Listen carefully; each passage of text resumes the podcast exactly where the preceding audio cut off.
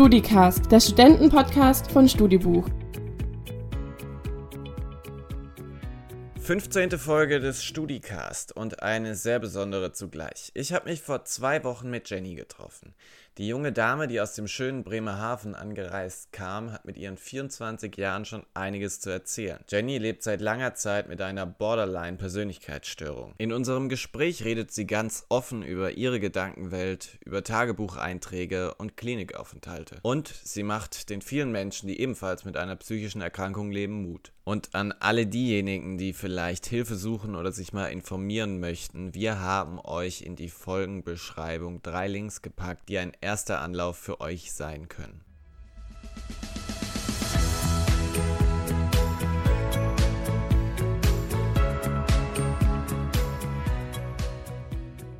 Jenny ist bei mir, herzlich willkommen. Schön, dass du da bist. Ich glaube, du hattest unter unseren Gästen, die wir bisher hatten, die weiteste Anreise. Du bist nämlich aus Bremerhaven hier hergekommen.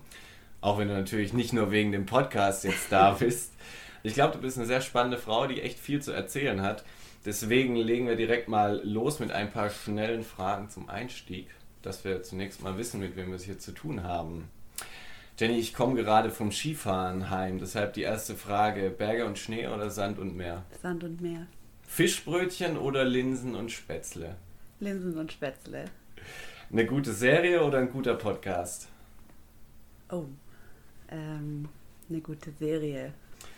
Äh, lange Partynächte oder intensive Gespräche? Intensive Gespräche.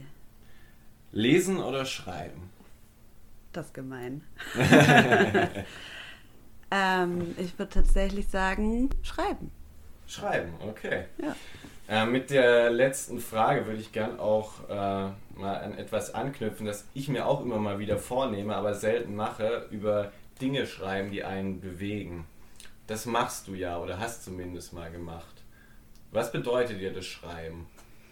Also tatsächlich habe ich schon mein ganzes Leben irgendwie geschrieben. Also Schreiben war für mich immer ein großer Teil meines Lebens. Ich habe früher auch viel gelesen und habe viel Tagebuch geschrieben. Mhm. Und ähm, ja, inzwischen mache ich das nicht nur auch beruflich, sondern auch immer noch gerne mit Tagebüchern oder auch Kurzgeschichten und ähm, für mich war das immer eine Form des Ausdrucks. Dinge aufzuschreiben, also ein Tagebuch zu führen, das ist ja was sehr Intimes. Ähm, du hast dein Tagebuch, äh, das Tagebuch deiner, deiner Jugend, für eine sehr bewegende Doku-Reihe, wie ich finde, von Funk äh, mal ein bisschen geöffnet. Du hast im Jahr 2008 mit 13 Jahren folgende Zeilen in dein Tagebuch geschrieben. Gestern war ich in der Küche mit dem Messer in der Hand und habe geweint. Vieles wäre bestimmt einfacher, wenn ich nicht auf der Welt wäre. Ich hatte dann doch Angst vor dem Schmerz, aber trotzdem lässt mich der Gedanke nicht los und hoffentlich wird bald alles wieder besser.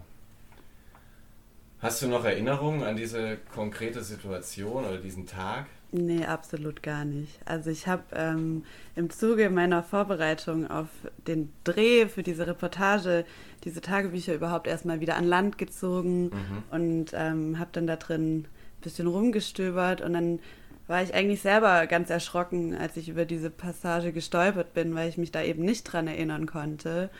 Und dann war ich einerseits auch froh und dankbar, dass ich ähm, das aufgeschrieben habe zu dem Zeitpunkt, auch mit Datum.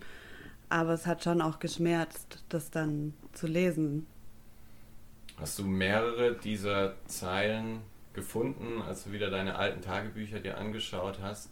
Ja, also ich habe auch noch wesentlich schlimmere Sachen gefunden. Mhm, okay. Ja, inzwischen habe ich aber all diese alten Tagebücher tatsächlich vernichtet.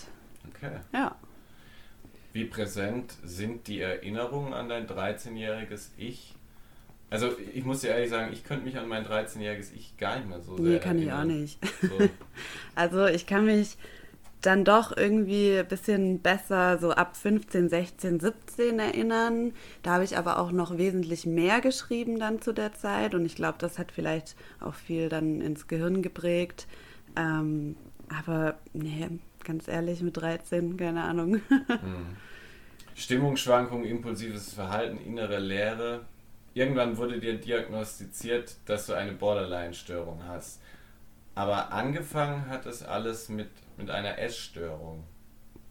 Hm, würde ich nicht mehr unbedingt so sagen. Ich glaube, es hat ähm, in Anführungsstrichen ganz klassisch mit einer Depression angefangen. Mhm. Also wirklich so diesen ähm, verringerten Antrieb und schlechte Laune und ähm, ja, einfach keine Hoffnung mehr.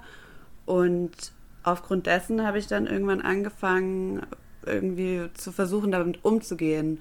Und dann hat sich auch sehr schnell eine Essstörung entwickelt als erstes. Wie hat sie sich geäußert? Wie hat sich das entwickelt? Wie, war das ein schleichender Prozess? Ja, absolut. Also ich würde sagen, für mich war meine Essstörung auf jeden Fall ein Weg und ein Mittel, die Kontrolle über mich selbst wieder zurückzuerlangen. Also dadurch, dass ich mich so schlecht dauernd gefühlt habe und irgendwie das Gefühl hatte, dass ich da nicht rauskomme und egal was ich mache, es wird nicht besser, war so das Essen für mich das Einzige, was ich kontrollieren konnte.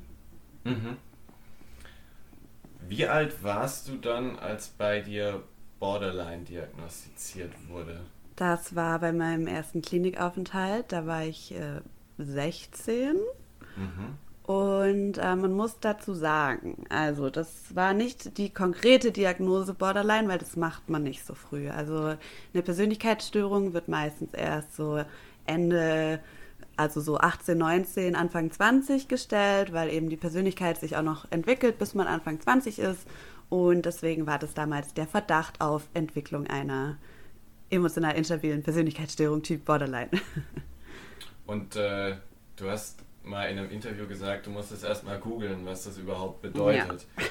Wie kann man denn einem Außenstehenden diese Krankheit beschreiben? Ich wusste, dass diese Frage kommt und ich wurde auch schon oft diese Frage gefragt und ich kann darauf keine pauschale Antwort geben. es ist super schwierig ähm, zu erklären, was eine Persönlichkeitsstörung vor allem bedeutet. Also eine Depression vergleiche ich immer gerne mit einer Grippe. So, das kann man sich einfangen, das kann eine Reaktion auf ähm, vieles sein, was einem im Leben geschieht. Aber eine Persönlichkeitsstörung ist ähm, eine Störung, die sich wirklich schon von Beginn des Lebens an anfängt zu entwickeln, also weil eben die Persönlichkeit gestört ist, weil eben bestimmte Verhaltensmuster und Strukturen, die werden eben erlernt und äh, bedingt durch äußerliche Umstände. Und ähm, für mich war das immer so. Also ich kenne es ja nicht anders. Deswegen ist es schwierig zu beschreiben, wie sich das anfühlt. Es sind etwa 3% aller Erwachsenen davon betroffen. Hast du das Gefühl, dass diesem Thema auch die nötige Aufmerksamkeit mittlerweile geschenkt wird, gerade dem Erforschen, aber auch dem Umgang mit, mit Borderline-Störungen? Können sich da Menschen mittlerweile an viele Stellen wenden? Nein, also das ist aber, finde ich, bei vielen Persönlichkeiten, also bei den meisten Persönlichkeitsstörungen so, dass es schwierig ist, weil es eben dann doch eher relativ wenige Leute betrifft im Vergleich zum Beispiel zu einer Essstörung oder zu einer Depression. Ähm, als ich damals den Wikipedia-Artikel gelesen habe mit äh, 16, mhm. war der sehr kurz. Also da war, da stand tatsächlich gar nicht so viel drin. Und jetzt äh, habe ich da irgendwie letztens mal wieder reingeschaut und der ist plötzlich dreimal so lang geworden. Also was die Forschung angeht, ist da auf jeden Fall viel passiert. Ich würde auch sagen, in den größeren Städten gibt es auch einige Behandlungsangebote. Aber dass es jetzt so ein allgemeines Verständnis dafür schon gibt, würde ich nicht sagen. Da sind wir eher mit Depressionen schon an dem Punkt. Wenn man mal psychische Erkrankungen etwas mehr zusammenfasst, kann man sagen, dass aktuellen Zahlen zufolge etwa 31 Prozent aller Menschen zwischen 18 und 65 von einer psychischen Störung ähm, leiden, die auch eine ärztliche Behandlung erfordert. Ich glaube aber, eines der schwierigsten Dinge ist es dann auch, Hilfe in Anspruch zu nehmen. Wie schwer war das für dich? Also mein großes Glück war, dass ich schon sehr, sehr früh ähm, Unterstützung bekommen habe, was auch daran lag, dass ich sehr auffällig war in der Schule. Ich habe sehr viel geweint. Ich ähm, habe viel Kummer verbreitet, weil ich so viel Kummer hatte. Und ähm, das hat dann aber letzten Endes dazu geführt, dass ich ähm, an eine Beratungsstelle geschickt wurde und da dann meine erste Therapeutin kennengelernt habe. Das heißt, ich habe wirklich schon eigentlich von Beginn meiner Erkrankung die Chance gehabt, therapeutische Begleitung in Anspruch zu nehmen. Begleitet diese Therapeutin dich immer noch? Ist nee, leider nicht. Okay.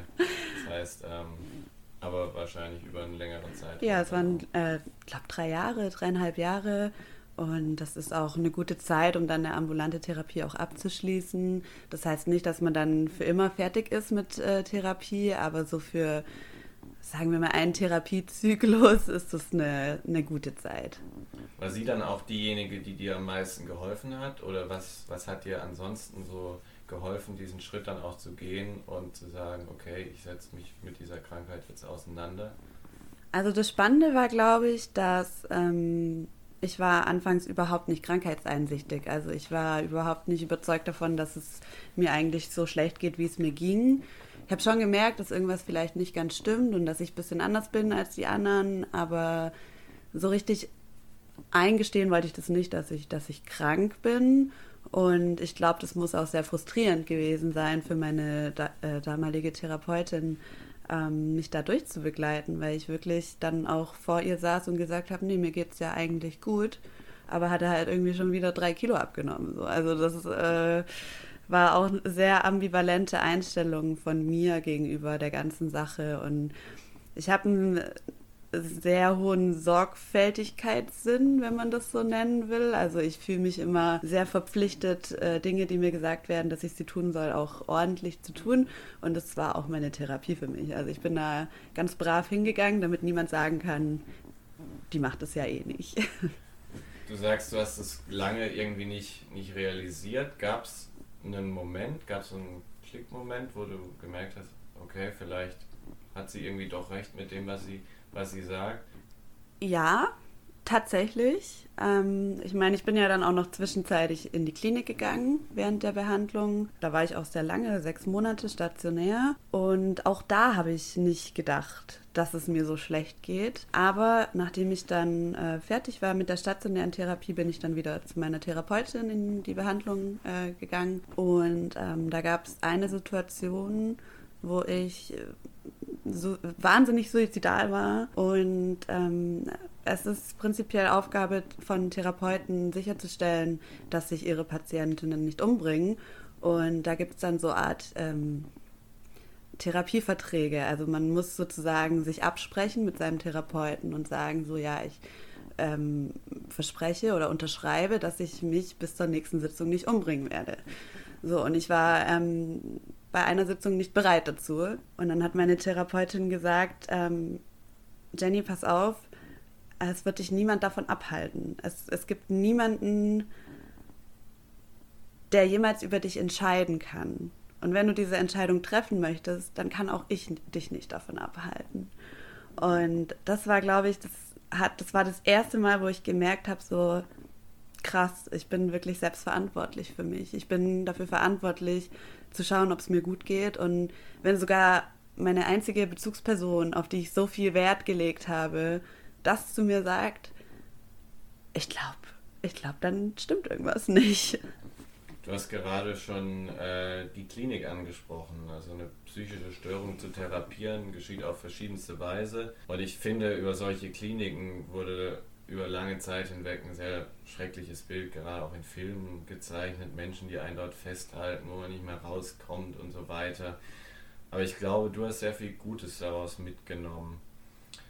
Wie kam es zu diesem Klinikaufenthalt? Auch meine Therapeutin. Also die hat gemeint, äh, ambulante Behandlung ist aktuell nicht mehr möglich, mhm. weil es mir so schlecht ging. Ähm, und die hat es dann initiiert und das war auch gut so. Also ich wollte zwar nicht in die Klinik, aber ich war ja auch noch unter 18, das heißt, arg viel Mitspracherecht hatte ich da dann auch nicht und ähm, ja, es hat sich dann so ergeben. Du hast erzählt, du warst da sechs Monate. Mhm. Wie hat sich diese, dieser Aufenthalt gestaltet? Hast du da viel Kontakt auch mit anderen gehabt? Warst du da eher für dich alleine? Man, man muss äh, da schon klar unterscheiden. Also es gibt einmal die Psychiatrie mhm. und es gibt ähm, psychosomatische Stationen.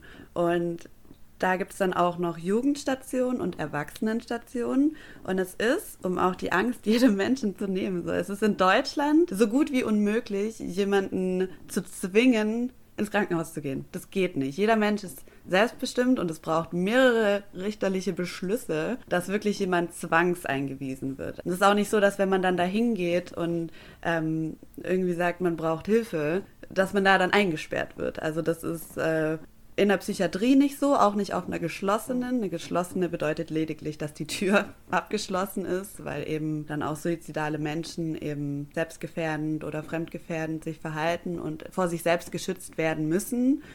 Ähm, und psychosomatische Stationen sind eigentlich immer Stationen in ganz normalen Krankenhäusern, wo es auch andere Stationen gibt, also wo es eine Notaufnahme gibt und irgendwie, keine Ahnung, äh, Kardiologie und so. Und dann gibt es eben noch die psychosomatische Station. Da gibt es auch keine verschlossenen Türen und es ist dann prinzipiell wie so ähm, ja, ein Flur, je nachdem wie viele Plätze es gibt, vielleicht zehn Betten und dann hat jeder sein eigenes Zimmer. Meistens ist man irgendwie zu zweit in einem Zimmer aber man hat dann noch sein eigenes Bad und äh, ja, lebt da eigentlich wie in so einer Wohngruppe zusammen. Mhm. Und dann hat man unter der Woche noch äh, verschiedene Arten von Therapie.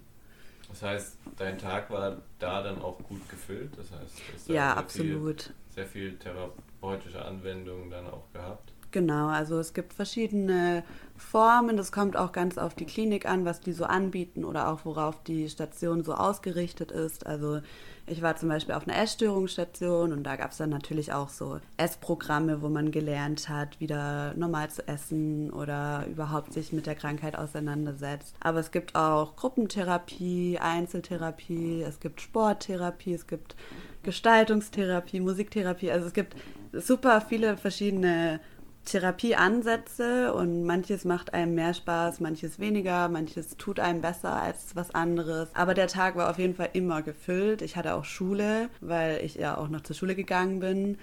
Ähm, das wurde da auch nicht vernachlässigt dann in der Klinik.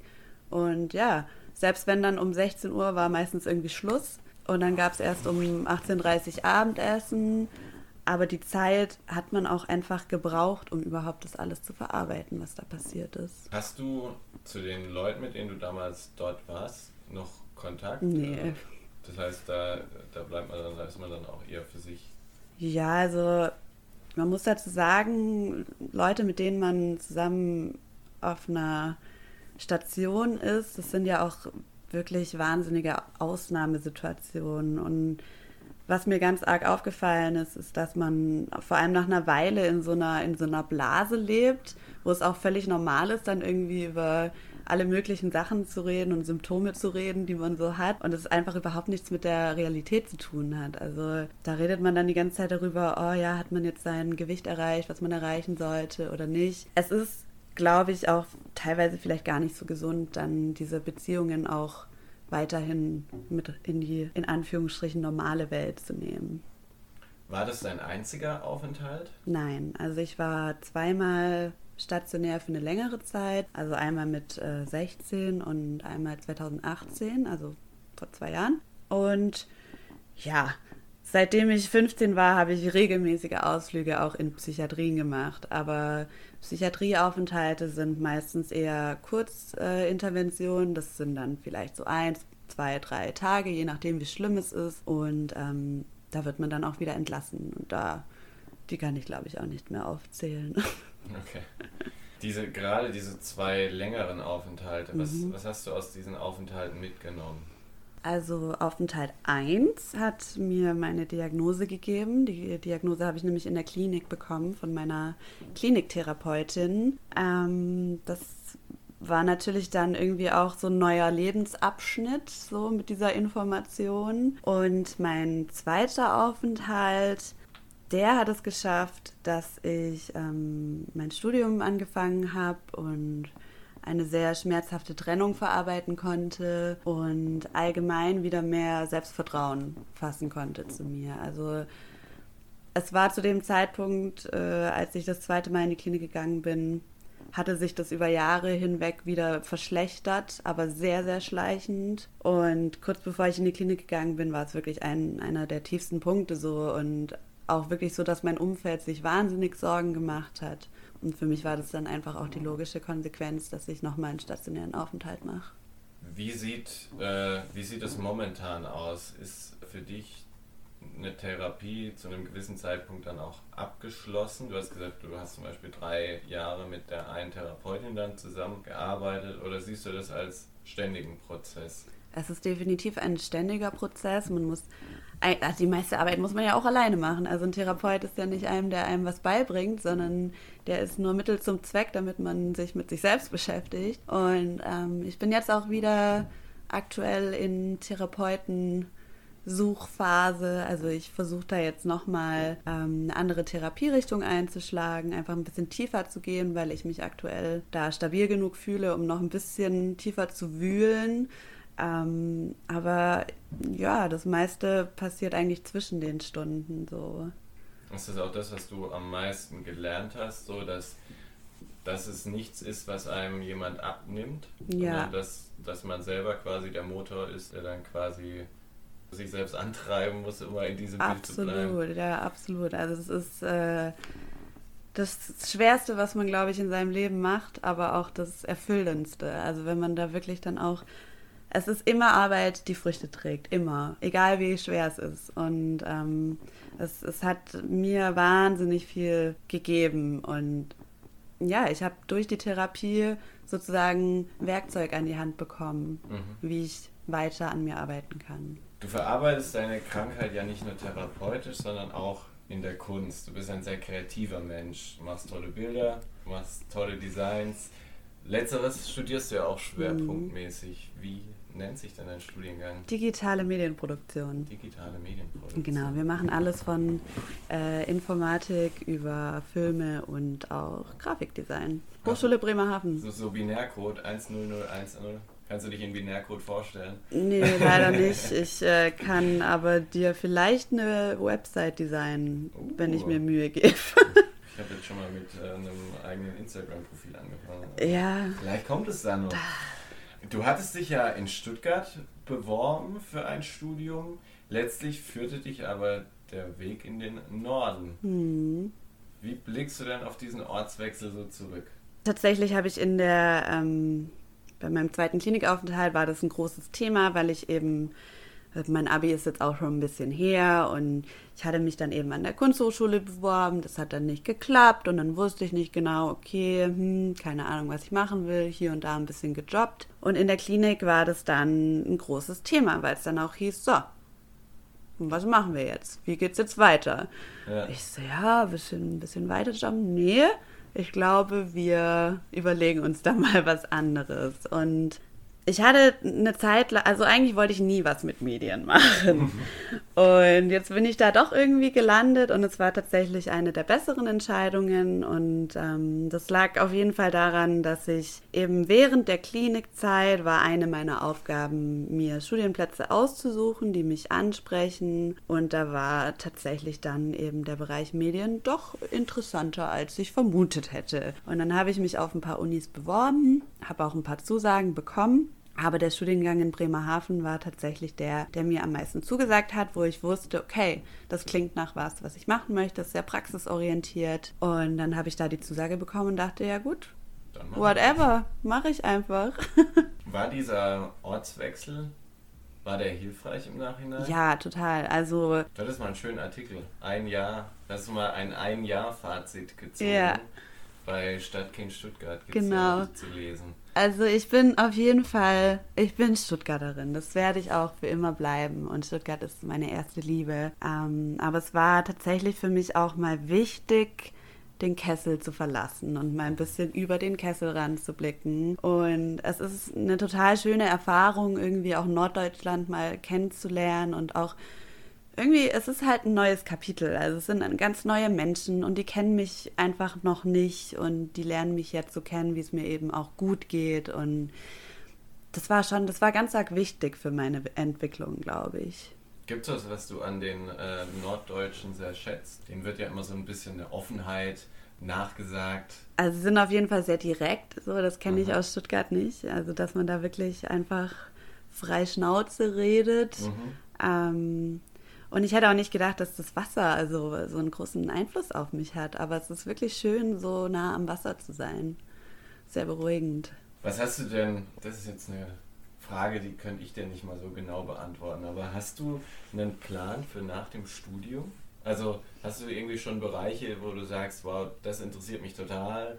Ja, also was mein Studium angeht, bin ich auf jeden Fall eher in die Designrichtung, so auch so ähm, Grafikdesign und ähm, so crossmediales Publizieren. Aber natürlich ist auch diese ganze Mental Health Geschichte irgendwie eine Sache, wo ich auch merke, dass es vorangeht und ich äh, plaudere jetzt mal aus dem Nähkästchen, aber aktuell schreibe ich ein Buch und das wird äh, nächstes Jahr rauskommen. Und ähm, das ist dann auch zu einer Zeit, wo dann mein Studium langsam dem Ende zugeht. Und wer weiß, vielleicht werde ich Autorin oder vielleicht auch nicht. Stelle ich mir auch irgendwie cool vor. Wir sind tatsächlich haben, äh, letzte Woche hier zusammengesessen und haben gesagt, Mensch, eigentlich bräuchten wir doch auch mal eine Autorin hier. Da, da bin ich. Nee, spannend. Also ähm, da müssen wir uns auf jeden Fall in einem Jahr nochmal treffen, wenn das Buch dann draußen ist. Abschließende Frage für diese Folge. Was würde die 24-jährige Jenny, die jetzt gerade vor mir sitzt, der 13-jährigen Jenny, die diese Zeilen in ihr Tagebuch geschrieben hat, gerne sagen? Ich würde ihr sagen, dass es ganz, ganz, ganz, ganz wichtig ist, einfach durchzuhalten und da zu bleiben und weiterzumachen, egal wie schlimm es sich anfühlt und egal, dass es sich anfühlt, als ob es das Schlimmste ist, was ich jemals empfinden werde.